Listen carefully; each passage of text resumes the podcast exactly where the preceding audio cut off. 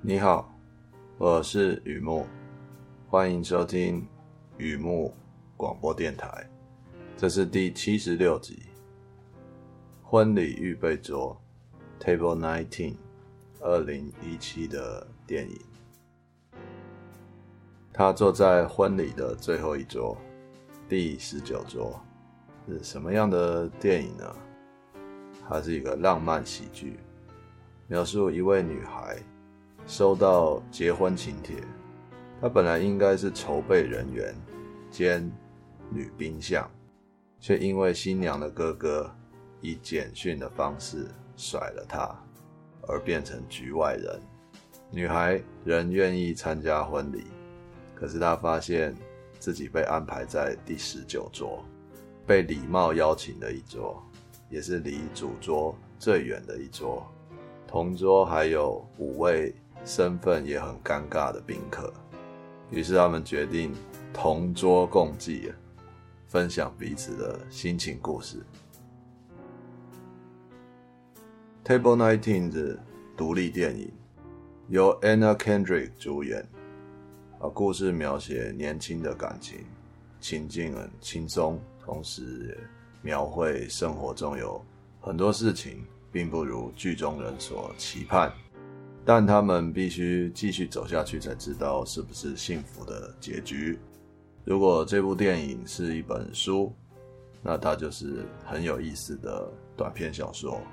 换句话说，它的时长、它的篇幅大概八九十分钟，是一个蛮精彩的短篇故事的那种味道。特别介绍，Table Nineteen 一桌单身十九桌，也是在坊间如果出租或者是数位串流会看到的婚宴桌牌十九号，这些就是所谓的官方译名啊。啊，读者在这里听到或看到我自己自作主张婚礼预备桌，这指的是同一部片啊。因为哦，故事是美国婚宴，美国的故事嘛。美国电影文化上有所不同了，但是故事里想要讲的东西，跟我们所谓的婚礼预备桌是非常相似的。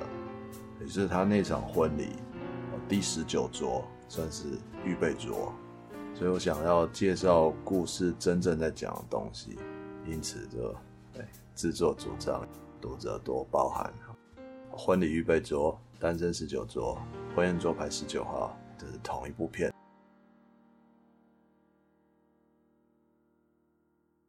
哎，当然也是一如往常的，看了片子有很多感触啊。而这部片又讲到婚礼，婚礼真的是想到很多事情啊。Table Nineteen 主要想告诉我们一个女孩的心情，也就是女主角的心情。同桌其他五位宾客虽然各有故事，但是看得出来。那些小故事也是用来衬托女主角的戏。这女孩子呢，新娘哥哥的前任的身份参加婚宴，与其说她是来祝福，不如说她是来求证的。求证新娘的哥哥用简讯的方式甩了她，她想要借此机会来了解自己到底是不是还爱他。我会这样说了。女孩子才会有的独有的勇气，不只是地球上，就连火星上也是这样。第一个感触啊，预备桌，婚礼都会有预备桌嘛。有的预备桌有备无患，有的预备桌则后患无穷。怎么说呢？单脚踩马凳，那个局面就像这样。你永远猜不透人家是想要上马还是下马，这个预备桌到底是为了什么？虽然我没有女主角那样的勇气啊，不过我也跟她一样坐过所谓的最后一桌，同桌都是不认识的人，小学同学也好，第二所小学的同学啊，国中同学啊，第二所国中的同学，第三次搬家的邻居，诸如此类的零碎代表齐聚一桌。望着新人上台的模样，几乎距离看过去大概只有指甲那么大吧，哈，指甲那么小。对，我的祝福澎湃又遥远，胡思乱想就算了，落寞多少还是还是有点，距离比较远嘛。但话说回来，老情谊比较可以得罪啦，这那么多年的朋友啊，头几桌当然都是公司里啊、社会上啊、文武大臣、百官之辈，老朋友自然是可以明白那样的考量，不然怎么叫老朋友嘛？那有的人哦，不喜欢跟陌生人坐在同一桌，抬头没两句话，低头只能猛吃，浑眼嘛，感觉一直吃一直吃不太自在。那有人不太在乎陌生人的，寒不完的暄，这一直招呼一直招呼，发不完的名片啊，如果运气好的话，一个对你谄不完的媚，说话特别的友善，太友善。这些都是属于蛮常见的，也是人之常情的。我自己坐在陌生桌的时候，也尽量不去想这些情境，我就静静的坐在那边嘛，潜伏、潜水啊，大概是职业病吧，就喜欢观察人的反应。我的预备桌经验，见过类似像这部片《Table 19》的女主角。有这样的相似经验，而且不止一次。遇过这个他，是不太吃东西，呃，基本上也不太讲话，就是一尊会动的雕像啊。有可能他也是跟电影里的女主角一样，就是我遇过一个人很像这个情况啊，也也是来求证某个东西而已。当然也有可能，他只是担心被拍到吃东西很不雅观。你知道婚宴的时候会有会有拍照嘛，记录嘛。有的人在吃东西吃一半，人家拍照，觉得非常的不安，正在吃东西这样哦。遇过那个他有的是不太开口的哦，才以为又是一个担心雅观的女孩子。正巧就传来台上啊，呃，司仪嘛。婚礼嘛，执子之手，与子偕老，这样的魔音，人家竟然就默默的擦拭眼角，那恐怕不是担心雅不雅观的眼泪了。男生里面也是有奇人异事啊，在预备桌已经非常的边陲地带啊，边疆了嘛，有位老兄，人家进场。就是新娘新郎进场登台，哦，他老兄立刻站到椅子上面，挥舞双手，双手刀之类的，干嘛呢？他在大喊“阿雷古，阿雷古，阿雷古”。我很确定那个距离新郎是听不到的，顶多就是看到一个差不多跟乐乐高乐高公仔的 这样的大小的人站在椅子上扭动了。而那个男生坐定之后，就很冷静的告诉我们：“不好意思啊，那个是新郎小学时候的绰号啦，他想唤起一些回忆这样。虽然我只是后来的亲友啊，那个男生那一瞬间就把我带进他们当年的回忆。我想他们小学的时候应该是蛮要好的，到现在还是愿意为此呼喊啊，太搞笑了，而且还。”他突然站在椅子上这样喊阿里固，让老婆小孩都吓一跳。不过很感人，是真的。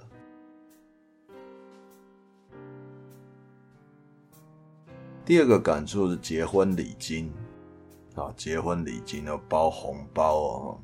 这辈子我遇过最困难的学科呢，就是高中英文。啊，虽然已经相当遥远了，但印象很深啊。那本身就是一门拼音外语嘛，背不完的单字，文法又有诸多例外，英文就是这样啊。不管我怎么认真念，南风打来是难，打麻将一样，南风打来是难。那除此之外啊，我的高中英文老师不只是老师啊，而且非常博学，知道很多领域的知识啊。他可以借由某个单字的同义字啊，讲到反义字，然后再讲到他的人生经验，跟我们怎么讲，好好教育一下。我我曾经怀疑他是不是习惯兜了一大圈，然后再讲他真正想讲的东西。说不定他讲话调调是这样，也因为他九弯十八拐的铺陈，我应该要记得的单字全被甩到车窗外，只记得他的人生经验。好比说那次上课，他就有讲到婚礼啊，他怎么说呢？同学，我跟你们讲，你们现在站在这边，不是你们现在坐在这边，坐在教室里面，要听结婚的东西，可能年纪上还太早了啦，但这很重要，老师要跟你们说。结婚是终身大事，不可不慎啊！那我们就听嘛哈。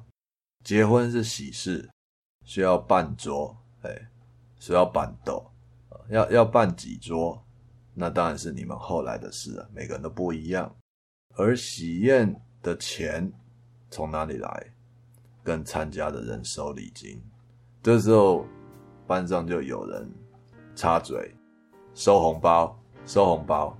每一班，你知道，在学校的时候，班上总会有几个同学是很敢跟老师对答的那样的啊。那同学就就这样回答，老师就继续讲，是这个意思没有错，但是收红包还有别的意思，你们以后就知道为什么老师要说收礼金啊，不是收红包，不一样啊。接下来结婚喜宴就变成算算数哦。加减乘除，如果收到的礼金和付出去的费用差不多，这个婚结得还可以；如果收到的礼金多很多，这个婚结得太好，非常好。如果收到的礼金这三可能嘛，哈，根本就不够，入不敷出，哎，不够付钱，那完蛋了，这婚要伤脑筋了。所以啊，同学千万要记得，婚宴一定要赚钱，婚礼如果赔钱，就是噩梦的开端。那时候班上啊，就有一些同学，我在在讲十几年前的事情了，我可能还不止啊，这是指印象之深刻的。班上有一些同学听了笑啊，而我是听不太懂了，那时候就笑不太出来。想不到英文单字已经很难懂了，聊天内容居然更难懂了。不过呢，那已经就像刚提到蛮久以前的啦的一段记忆了。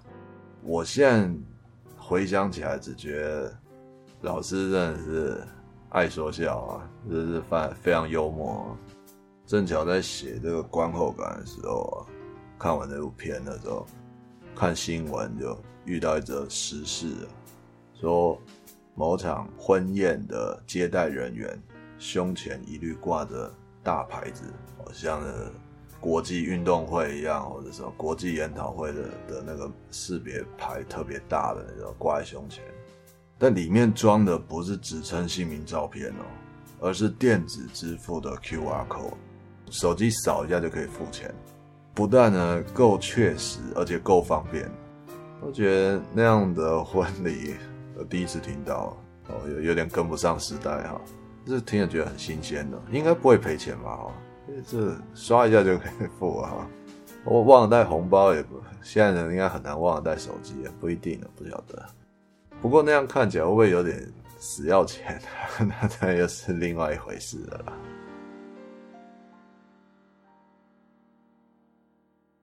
再来一个感触啊，不完美伴侣。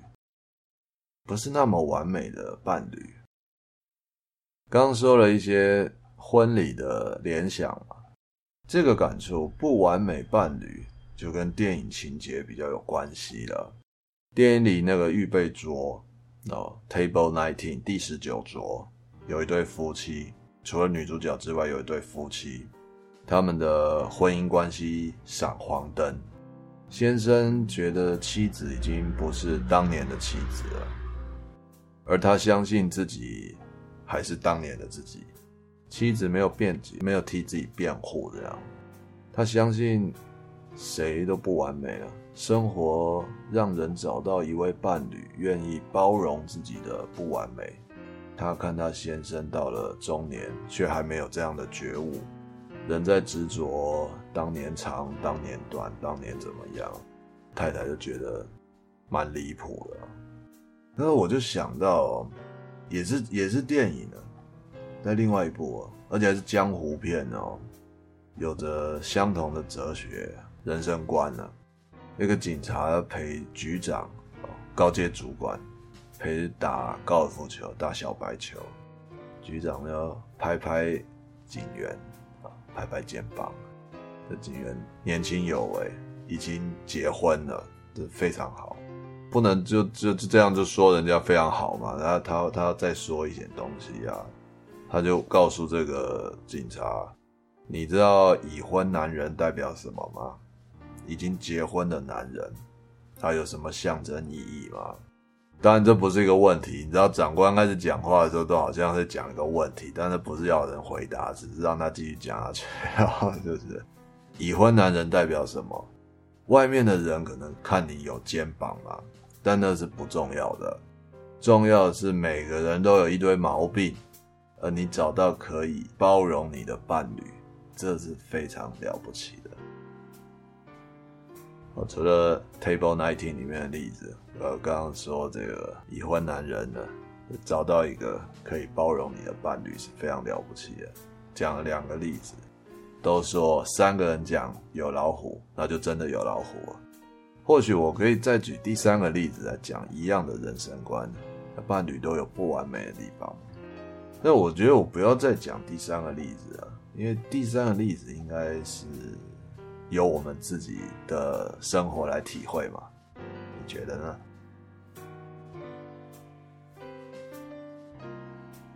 好，介绍到这边。我的网站是雨木散文故事，雨木散文故事。上网搜寻一下就会看到了。你刚才收听的文章也有刊登在网站上。婚礼预备桌 Table Nineteen，那是二零一七年的电影。那如果你已经在我的网站收听，谢谢你来，也欢迎有空常回来逛逛，这里一直都会有东西的。谢谢。